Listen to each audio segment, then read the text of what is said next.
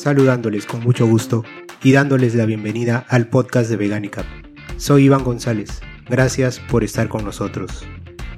En este podcast encontrarás información de nutrición basada en plantas, emprendimientos veganos, activismo y más contenido relacionado con el mundo vegano. Para este primer episodio vamos a hablar sobre nutrición y va un poco más dirigido a los que recién se inician en el veganismo, las personas que van hacia su transición a una alimentación 100% vegetal.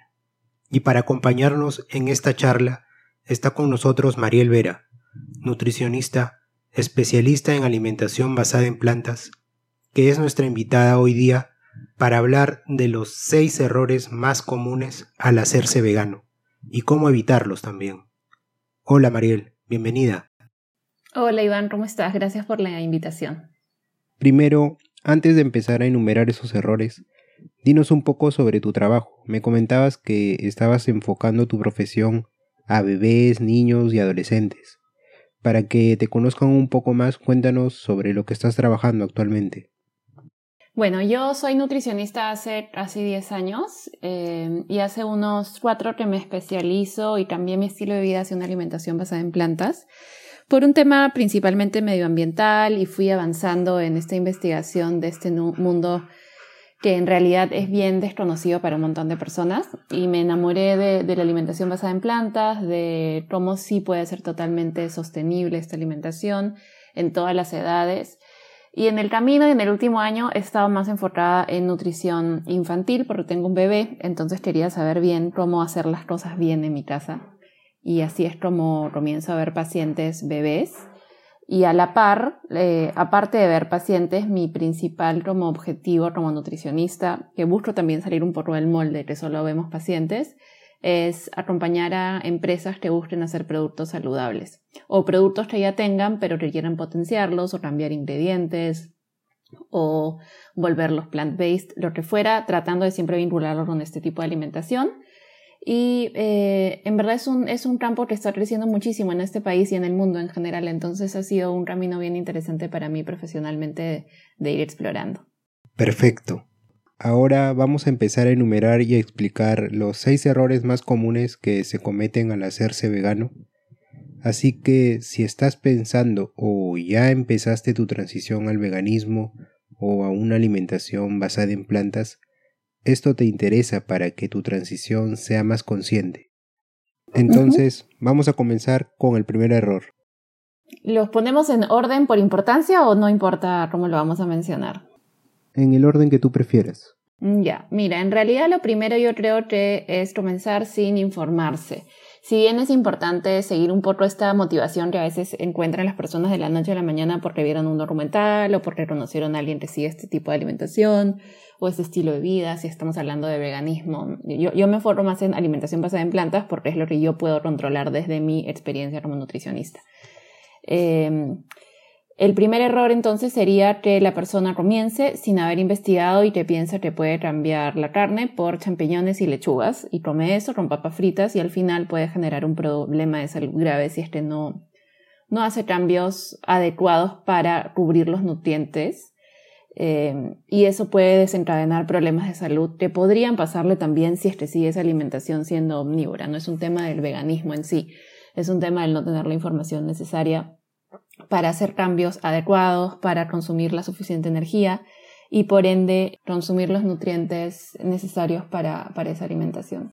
Ok, entonces ya saben, para tener una correcta transición hay que investigar y estar bien informado. Sí, totalmente. Y no sé si bien informado, porque es una palabra muy como subjetiva, pero sí leer un poquito más que solo un blog, buscar información de gente que sabe, de científicos, de doctores, de nutricionistas, eh, libros, libros sustentados con información científica, porque también puedes buscar en noticias y te sale en un periódico que la gente ha muerto por llevar una vida vegana y no es tanto así. Es un tema de saber dónde sacamos esta información. Y yo siempre recomiendo comenzar con una consulta con un nutricionista o en todo caso con un médico internista para chequear que todos tus valores de salud, indicadores de salud estén ok y con eso saber sobre cuál es nuestro punto de partida en cuanto a nuestro nivel de salud de ese día en adelante con la alimentación basada en plantas. Ok, Vamos al error número 2 al iniciar en una alimentación basada en plantas. Otro error sería eh, no saber cómo reemplazar las carnes que vamos a dejar de consumir. Con esto no quiere decir que las carnes sean, sean indispensables, así que si por acá son nuevos en el asunto, no piensen que tienen que comer carnes, no es así.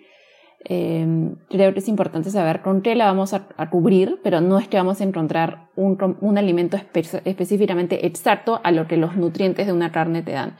Por ejemplo, un, pedazo promedio de cualquier tipo de alimento animal cárnico te suele dar proteínas, grasas, muy, una cantidad baja de carbohidratos, hierro como nutriente principal, de mineral principal no significa que voy a conseguir un pedazo de carne de soya o un champiñón que me vaya a cubrir exactamente lo mismo que me da esta carne si es que la dejo de consumir.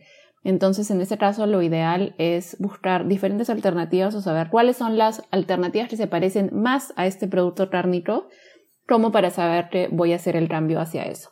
¿Cuáles son las opciones principales? Tratar de cambiar la carne por las menestras, incluir tino en la alimentación. Eh, si es que hace una transición de, de de alimentación omnívora medio vegetariana hacia lo vegano, en ese caso nos podemos apoyar del huevo para poder hacer una transición y luego encontrar otra alternativa que sea más hacia la alimentación basada en plantas al 100%. ¿Qué pasa? Muchas veces la gente usa, porque siente la textura del champiñón como carne. Y perfecto, se puede consumir champiñón, pero el champiñón es básicamente agua, tiene nutrientes, sí, pero es muy bajito en energía, en calorías. Y tiene proteínas, pero en una cantidad que no se considera como fuente de proteínas, sino que tiene proteínas. También podemos decir que la lechuga tiene proteínas, pero es una cantidad chiquitita y no la vamos a consumir como fuente de proteínas. Va a sumar en el total del día, pero no va a ser lo, principal. Entonces, eso sí hay que tenerlo claro. El tema de con qué reemplazamos eh, y no pensar tampoco que si es que dejamos de tomar leche de vaca, vamos a encontrar una leche vegetal, una bebida vegetal exactamente igual a la leche de vaca. De nuevo, con esto no quiero decir que la leche de vaca es indispensable, porque está vinculada mucho al calcio y, a la proteína, pero no significa que un alimento nos da solo eso. Tenemos muchos alimentos que nos pueden dar esos nutrientes que nos da la leche de vaca. Podemos consumir tahini, almendras, eh, bueno, el ajonjolí mismo, para conseguir calcio. Algunas verduras también tienen una buena cantidad de calcio. Y para conseguir eh, otros nutrientes como proteínas podemos utilizar un sinfín de variedades eh, sin tener que preocuparnos que nos vaya a faltar algún nutriente. Pero hay que saber hacer esos intercambios. Y por lo general, al tener una consulta básica con un nutricionista que sabe de esto, puedes tener como un mapa para saber hacia dónde tienes que ir caminando para, para hacer bien esta transición hacia el veganismo. Entiendo. Y muchas veces cuando recién se inicia en una alimentación 100% vegetal, uno quiere reemplazar las carnes con las hamburguesas, los nuggets que están en los supermercados, que son opciones procesadas, que no está mal, pero para no recurrir mucho a estas opciones, estaría bien aprender a cocinarlas nosotros mismos. Eh, sí, en relación a lo que vas a encontrar en los supermercados es que vas a encontrar alternativas, sí, eh, un poco más procesadas, eh, puedes agarrar las hamburguesas de lentejas, de garbanzos, de lo que fuera, y sí te puede ayudar a tener otras alternativas, pero sí es importante también, como tú dices, saber cómo cocinarlos, porque claro, no vamos a freír la hamburguesa, no es que va a ser dañino, ojo, no está mal comer frituras de vez en cuando, pero hay que encontrar diferentes alternativas para, para comer eh, una dieta variada, sea la dieta que decidas llevar, con los ingredientes que decidas incluir. Y con eso yo creo que un tercer error, antes de que, me olvide el orden, em, es que muchas personas que llevan esta alimentación no tienen idea de los ingredientes que existen ni cómo prepararlos. Entonces, si es que tú eres omnívoro, ves un documental o algo te motivó y dices, no, quiero cambiar mi alimentación, perfecto, y palmas por ese cambio porque lo necesitamos por el mundo y por los animales y por la salud y por N motivos. Eh, si es solo has comido ensalada de lechuga, tomate y palta y no te gusta mucho, y si solo sabes hacer pollo a la plancha y vas a hacer pura menestra a la plancha o menestra tipo guisada, como los lunes de lentejas que se hacen acá en Perú, te vas a aburrir y no, vas a, no va a ser algo sostenible. Entonces es súper importante ir a comprar ingredientes nuevos, meterse a las bioferias, a los mercados, a los supermercados, ir investigando de a y buscar información para cocinar de maneras diferentes, porque si no te vas a aburrir. Y en cualquier alimentación pasa eso, ¿no? A veces al final por eso nos apoyamos mucho en el delivery porque dice este rico, encuentro esta cosa, esta comida, este menú, y es más fácil de yo estar comprando todo. Entonces sí es muy importante y tercer error es no meterse a la cocina ni meterse a buscar eh, productos e ingredientes nuevos y diferentes que en países como Perú tenemos un sinfín de, de oportunidades para poder explorar. De acuerdo, porque si no nos involucramos en la cocina, entonces, ¿cómo haríamos para preparar nuestros alimentos y aprender cómo reemplazarlos? En realidad ahí nos toca investigar un poquito, ¿no? Entrar a internet, preguntarle a amigos que cocinan. Ahora hay muchísimas clases virtuales de cocina a precios accesibles. Eh, si es que vas a un restaurante y por ahí te quieres saber algo, preguntar qué cosas le han puesto, qué condimentos, pero es un tema de curiosidad, yo creo, de, de, meterse un poquito, de quizás ponerse el reto de que los fines de semana en vez de pedir dos veces delivery, voy a pedir uno y el otro voy a cocinar como para ir metiéndome un poquito más en el asunto o también preparar algunas cosas en el fin de semana para que en la semana no termine comiendo lo mismo y monótono que va a ser aburrido o, o poco saludable. Entonces es un tema yo creo de organización, de curiosidad y que tu motivación vaya de la mano con que quieres este estilo de vida. Y que va a ser difícil por momentos, sí, y tampoco significa con esto que no pidan delivery y sus papas fritas a los que les guste, pero es tener herramientas para justamente saber cómo es que yo logro un plato vegano saludable que es bastante fácil, pero es un tema que a veces la monotonía gana y nos aburrimos de comer lo mismo. Clarísimo. Continuamos ahora con el número 4. ¿Cuál es otro error que cometen los veganos nuevos? El cuarto error eh, yo creo que va por el lado de no suplementarse o no hacer los exámenes de sangre necesarios para saber cómo están nuestros niveles en sangre. Si es que uno decide dejar de consumir carne, que siempre será una decisión que yo aplaudo, fomento y, acompaño a, las personas que me buscan, es que se tiene que uno suplementar con vitamina B12. Eso es un, un no, no, es un, no, es un, no es un suplemento negociable. Si es que tú ya comes eh, solo los fines de semana pescado, porque acá se come mucho pescado, sushi, si es que ya casi no estás comiendo huevos o si estás en una transición hacia el veganismo, el vegetarianismo incluso, se tiene que tener en cuenta la vitamina B12. Y ahí me dicen muchos, sí, pero es que yo no quiero medicamentos, estoy en contra de los medicamentos. Y entiendo, pero primero que la vitamina no es un medicamento, eh, es un complemento, un suplemento para tu dieta porque lo necesitas. Y segundo es que si en algún momento fuiste omnívoro, que me imagino que, muchos de los veganos sí lo son, muy pocos han nacido veganos, todos esos animales, esos productos animales que has comido han tenido una inyección de B12 eh, en el camino. Entonces lo único que son ellos son portadores de esta B12 hasta que estén en tu plato y tú lo consumes. En este caso, tú estás eliminando este portador, el animal que ya no estás comiendo, y en vez de tú consumirlo a través del animal, lo consumes por el suplemento. Y no es algo caro, no es algo difícil, es algo bastante sencillo de acordarse por lo general se recomiendan dosis un poco más altas, dos o tres veces por semana, dependiendo de la edad, si es que no hay una deficiencia. Pero creo que es, un, es sumamente importante y, es motivo de responsabilidad de cada uno que se suplementen. Eh, yo he tenido varios pacientes que, que pasan del vegetarianismo al veganismo, adolescentes, incluso les digo, perfecto, yo te apoyo en toda tu transición, pero tú tienes que colaborarme acordándote de tomar tu B12. No podemos dejarla de lado porque tiene consecuencias a nivel de salud muy silenciosas a veces, que pensamos que son otros temas de salud. Y un doctor por lo general no manda estas pruebas de sangre de vitamina B12 a menos que seas mayor de 60 años o tengas algunos componentes o, de salud o algún tipo de medicamento que estés consumiendo que podría estar interfiriendo con su absorción. Así que mi recomendación es nunca dejar la vitamina B12 de lado. Y también a veces encontramos información y consejos en la web, por ejemplo, donde nos dicen que cuando recién se empieza con una alimentación basada en plantas, se puede todavía dejar pasar un tiempo para empezar a suplementarse con la vitamina B12, porque ya de por sí, si has estado comiendo carnes, en nuestro cuerpo se encuentra almacenada cierta cantidad de esta vitamina que nos va a durar por un cierto tiempo. ¿Y eso es realmente cierto o es necesario empezar a suplementarse ya desde el primer día en que se empieza con una alimentación completamente vegetal? Yo creo que lo más responsable es comenzar desde el inicio. Siempre recomiendo, por ejemplo, si tú mañana vas a tener una consulta conmigo, lo ideal sería que esta semana te hagas un examen de sangre, principalmente de B12, para ver cómo están tus niveles sin previo suplemento, ¿no? Y a veces pasa que dentro de los análisis de laboratorio, por lo general para adultos, es entre 200 y 1000. Pero esos son parámetros que manejan los laboratorios, pero que no necesariamente están actualizados a los parámetros que tenemos que tener como personas que llevan una alimentación basada en plantas. Entonces, a veces sale 201 y estás en el límite inferior, eso no está bien. Eh, y puede ser que si es que comienzas así, terminas acabando tus reservas, que pueden durar un poquito, pero no es algo, yo no jugaría como con esa parte de la salud. Si es que sabes que la tienes que consumir, ¿por qué esperar dos meses hasta que te sientas mal o hasta que tus valores en sangre sean tan bajos como para generar preocupación? En realidad siempre se tiene que consumir y entiendo que hay una tendencia de que se puede consumir por los alimentos, pero en realidad eh, tendrías que consumir alimentos fortificados por lo menos tres veces al día.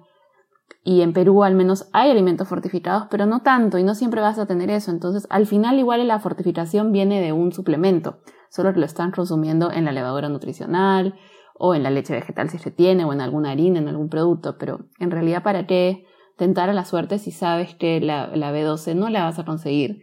Porque, ojo, la B12 se consigue de las bacterias de la tierra tampoco podemos comer tierra para conseguir esas bacterias. Entonces, al final, lo ideal yo creo que es simplificarnos un poco la vida y aceptar que hay, hay cambios que vamos a poder hacer en nuestra alimentación y hay algunos que no son negociables como para mantener una alimentación como más purista. Hay mucha gente que dice, no, no quiero ningún químico, pero al final hay cosas que se tienen que hacer. Perfecto. Error número 4 entonces, no suplementarse con la vitamina B12. Vamos al siguiente. ¿Cuál es el error número 5? Eh, creo que otro miedo importante es el tema de la proteína vegetal, que hay muchas dudas al respecto. Si es que ponen en internet, si, uno quiere aprender un poquito y pones proteína vegetal, te sale que es incompleta, que se te va a caer el pelo, que no vas a tener energía, que, tus músculos se van a desaparecer. Y no es así, en realidad esta información, como para darles un poquito más de datos anteriores, fueron estudios que se hicieron eh, en el año 70, si no me equivoco, en ratas, y las ratas tienen un requerimiento de proteína totalmente distinto al de los humanos, pero se extrapolan algunas veces este tipo de investigaciones. Y como conclusión, recomendación en este estudio, se da el consejo de que para prevenir cualquier posibilidad de deficiencia de proteína, em, necesitas tú poner en tu mismo plato dos fuentes de proteína vegetal. Menestras con cereales o cereales con frutos secos, hacer combinaciones porque en teoría lo que no tiene la menestra lo tiene el cereal. Eso fue como una sugerencia y quedó como, ah, eso se tiene que hacer, las proteínas vegetales no son completas, son de menor calidad biológica y no es así. Hay algunos aminoácidos que son los ladrillos de estas proteínas que se encuentran en menor cantidad en algunos productos de origen vegetal pero no no están. Entonces eso se le llama el aminoácido limitante, que es el que se encuentra en menor proporción. Pero no significa que si es solo comes ese día lentejas en el almuerzo, eh, vayas a tener algún problema, porque existe también como, ahí sí existen eh, algunos aminoácidos que están como en en espera de ser usados, están, están como que en, en, un almacén del cuerpo para que si es que no llegan todos en la cantidad necesaria, usas este pool, esta como piscina de aminoácidos, se usa y una vez que tú consumas el que has sacado del, del almacén, se vuelve a, a, utilizar. Entonces, en realidad no hay tanto problema. No, no hay tanto problema, no, no es la, el tema. No existe un problema de complementar las proteínas siempre y cuando tú cumplas tu cantidad de energía. Si es que tú a ti te toca consumir 2.000 calorías al día, tienes que tratar de llegar a esa cantidad más o menos un porcentaje para que por, por inercia se esté llegando, por, por las cantidades que tiene la proteína y cómo está presente en los alimentos, se llegue a la proteína vegetal también. No existe ningún vegano que coma saludable y variado que tenga problemas de déficit de proteína. Ok, entonces solo con alimentos vegetales se puede cubrir los requerimientos de proteínas. Totalmente. Ahora, ¿Qué pasa con los suplementos proteicos que ahora existen una gran variedad y tal vez la duda sería si es necesario consumir estos suplementos cuando uno recién se inicia con una alimentación a base de plantas? En realidad va a depender mucho de cada uno. Eh, yo suplemento solo si es que, por ejemplo, pasa que hay una persona que no tiene mucho apetito o no tiene tiempo para prepararse algo, entonces puede tomarse un batido con más ingredientes ahí, pero hay, hay todo un miedo en el mundo alrededor de nos falta proteínas y no necesitamos tanto, en verdad. No es, no es, no es que es el 80% de nuestra alimentación, es máximo el 20%. Y si eres deportista, tienes que ser deportista de alto rendimiento para realmente necesitar un extra. Si es que vas al gimnasio o haces CrossFit una hora al, día, todos los días de la semana, no es tanta la, la demanda extra que va a tener tu cuerpo de proteína. Entonces los suplementos pueden utilizarse como un apoyo. Ahora hay eh, suplementos proteicos de Tarwi, de, de Tara, de horrores de alternativas que me parecen excelentes, pero no es que todo el mundo tenga que consumirlas todos los días, porque sí, no, no hay que tomarlo a la ligera. Al igual que no voy a recomendarte suplemento de hierro, de vitamina D, de omega sin saber cuál es tu alimentación, no te voy a recomendar proteína solo porque sí. Puedes consumirlo de los alimentos sin problema. Bueno, entonces ya vamos llegando al final. Ya entramos al sexto, entonces, ¿cuál sería el sexto error que se cometen al iniciarse en alimentación basada en planta? Em, creo que podemos ahondar un poquito más en el tema de los alimentos procesados, que muchas veces, y me acuerdo cuando, cuando comencé a averiguar sobre este estilo de vida hace unos cinco años, que, te veía, tenía contacto con adolescentes que, también seguían este estilo de alimentación. Decían, sí, voy a comer eh, helado vegano y papas fritas. O Oreo, que en ese momento, ya no me acuerdo si ahorita las Oreo que venden son veganas o no. Pero en ese momento comían estas galletas con papas fritas y era como su snack perfecto. Claro, rico, sabroso, pero cero nutritivo, no tiene nada de, de, de bueno. Con esto no significa que no lo podamos hacer de vez en cuando, pero ahora que existen más productos procesados, industrializados, excelentes alternativas que saben a carne, pero que no son carne para los que sí nos gusta el sabor de la carne para una parrillada o para lo que fuera que, queramos em, reemplazar. Creo que no hay que abusar de esto, podemos aprovechar si estas alternativas que cada vez hay más opciones y creo que con el tiempo van a ir bajando los precios, que es algo importante para que sea más asequible a todo el público, pero no, no exagerar con esto. Entonces tratar de preparar comida en la casa, tratar de, en todo caso, si es que voy a comer un día e, ese almuerzo con la hamburguesa procesada que tiene un montón de sodio igual e ingredientes que no son tan buenos, acompañarlo con una buena porción de verduras crudas o, cocidas, arroz integral, como para balancear un poco mi plato y que no sea solo procesado y ponerle mayonesa vegana, ketchup y mostaza y un montón de salsas y papas fritas y la hamburguesa procesada. ¿no? Esto es bien importante porque a veces como tú decías al comienzo, ¿qué pasa si no sé cocinar? Entonces te vas a apoyar mucho más en esto y no necesariamente va a ser algo bueno para tu salud. Y ahí es de donde salen todas las teorías de que ser vegano al final no es saludable y si te enfermas van a, van a culpar al veganismo más que a las elecciones malas que ha tenido esa persona a la hora de volverse vegano. Claro, o sea, hacerlo ocasionalmente. No, tampoco es que nos vamos a privar de, ir a un, restaurante, a hamburguesería, que ofrecen muchas, muchas versiones veganas, ¿no? sí, para nada. En realidad son excelentes opciones y yo creo que está súper bien que esté creciendo, al menos en, en, Lima he visto un crecimiento increíble y para mí, y me imagino que para ti también es un respiro poder saber que puedes salir a la calle y encontrar más alternativas viables para tu alimentación y que además son ricas, porque antes era como hamburguesa de lentejas y eran, eran feas. Ahora la gente sí busca que tenga un sabor rico, con salsas, con acompañamientos. Y también va a depender mucho de tan casero es este restaurante, si es hecho ahí la, la hamburguesa, si es que es una comprada traída de otro país. Eso también hay que ponerlo en la balanza. De nuevo, no significa que no lo hagas y puede ser que sea una, un par de veces por semana, eh, encontrar el ritmo que te funcione, pero que no sea tu 100% eso, porque finalmente es lo mismo que comer eh, productos industrializados del mundo omnívoro también. O sea, mientras más procesado, menos nutrientes y más componentes artificiales tiene. Y también si quieren aprender a preparar sus propias hamburguesas, quesos vegetales u otros platos veganos, para no recurrir mucho a estas opciones procesadas, pueden encontrar muchas recetas en la aplicación y en nuestra página de Instagram. Bien, Mariel, ¿Te parece ahora si enumeramos todos los errores rápidamente en forma de resumen?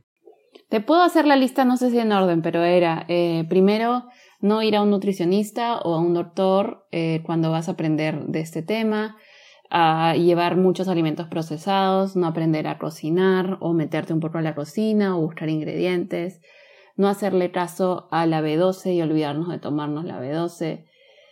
Eh, y tenerle miedo a la proteína vegetal o, estar con nervios de que algo le pueda pasar a tu cuerpo porque estás comiendo esto y hacer caso a la gente alrededor de uno que te pueden decir que te faltan proteínas.